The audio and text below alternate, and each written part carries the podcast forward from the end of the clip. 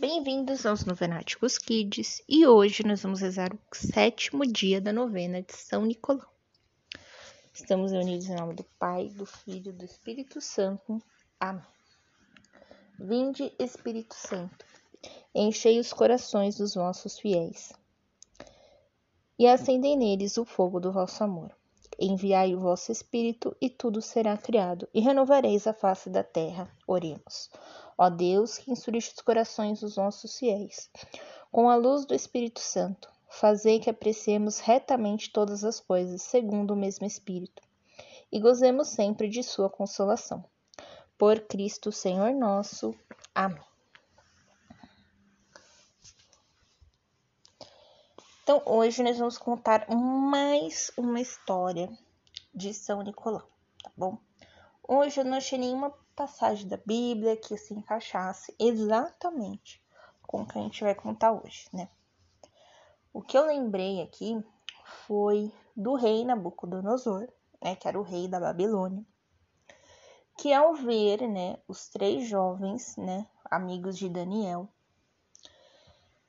que eram judeus, que não queriam adorar os deuses da Babilônia, ele joga esses homens na fornalha ardente. E o que acontece? Eles não queimam. E um dos funcionários, né, que estavam responsáveis, né, por fazer aquela, aquela supervisão, vem mais uma pessoa na fornalha, como se fosse um anjo, né, ou como se fosse o filho de Deus. Depende muito da tradução da Bíblia. Então Nabucodonosor liberta os três dessa fornalha ardente e fala que nunca tinha visto um Deus tão poderoso e que a partir daquele momento estava é, não assim libera, liberado o culto àquele Deus, né? Mas principalmente aqueles que blasfemassem contra o Deus deles seria castigado tanto quanto aqueles que não adoravam os deuses da Babilônia. Então Nabucodonosor reconhece, né, a, a grandiosidade de Deus. E aqui hoje nós vamos contar mais uma história de milagre, né, de São Nicolau. Então São Nicolau salvou três jovens de serem executados. Então vamos lá. O governador, né, um dos governadores de Roma, chamado Eustácio, ele fez um suborno, né? Ele praticou ali, né, de dar um dinheirinho, alguma coisa assim, em troca de algum favor. E a esses três, né, jovens, né, iam ser executados por conta disso. E Eustácio se arrependeu ao ser repreendido por São Nicolau. Então, São Nicolau repreendeu o governador Eustácio daquele suborno e daquela, né, prática de execução. Então, São Nicolau intercede ali pela vida dos três jovens. Três oficiais foram testemunhas desse fato. E quando eles estavam em perigo de morte, eles rezaram para São Nicolau. E São Nicolau apareceu nos sonhos do imperador Constantino, imperador de Roma, e ordenou ao imperador que libertasse aqueles soldados, porque eles eram inocentes. Então veja, os soldados ao verem né, esse primeiro milagre, né, que foi o salvamento dos três jovens, eles pedem a intercessão de São Nicolau pela vida deles. E aí o imperador vai lá, liberta os soldados, né? E os soldados dizem ao imperador que eles tinham pedido a intercessão de São Nicolau. E aí eles é, mandaram uma carta ao bispo pedindo pela paz do mundo.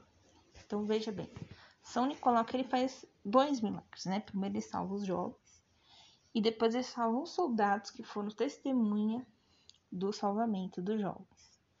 E São Nicolau aparece em sonho para o imperador Constantino. Olha só. Até onde chegou São Nicolau, né? Então, Constantino é bem depois de São Nicolau, se eu não me engano. São Constantino é o outro, é bem depois, quase, quase 100 anos depois. Então, imagina que São Nicolau é, foi, ter, foi ter todos os seus milagres escritos bonitinhos mais ou menos uns 700 anos depois que ele morreu. E era muito milagre por ser muito milagre, muito milagre, muito milagre. São Nicolau é considerado um santo taumaturgo, que significa isso. Um santo que realizou muitíssimos milagres, muitos. Então, este é São Nicolau. Muito bem, então agora vamos fazer as orações na novena. Deixa agora suas intenções. Deus Todo-Poderoso, atendei as nossas preces e aceitai que vos adoremos. Prestando homenagem a São Nicolau. Sede bendito e louvado eternamente pelos dons que concedestes a esse vosso santo e por haver dado São Nicolau como nosso protetor. Amém. Pai nosso que estais no céu, santificado seja o vosso nome. Venha a nós o vosso reino, seja feita a vossa vontade, assim na terra como no céu. O pão nosso de cada dia nos dai hoje, perdoai as nossas ofensas, assim como nós perdoamos a quem nos tem ofendido. E não os deixeis cair em tentação, mas livrai-nos do mal.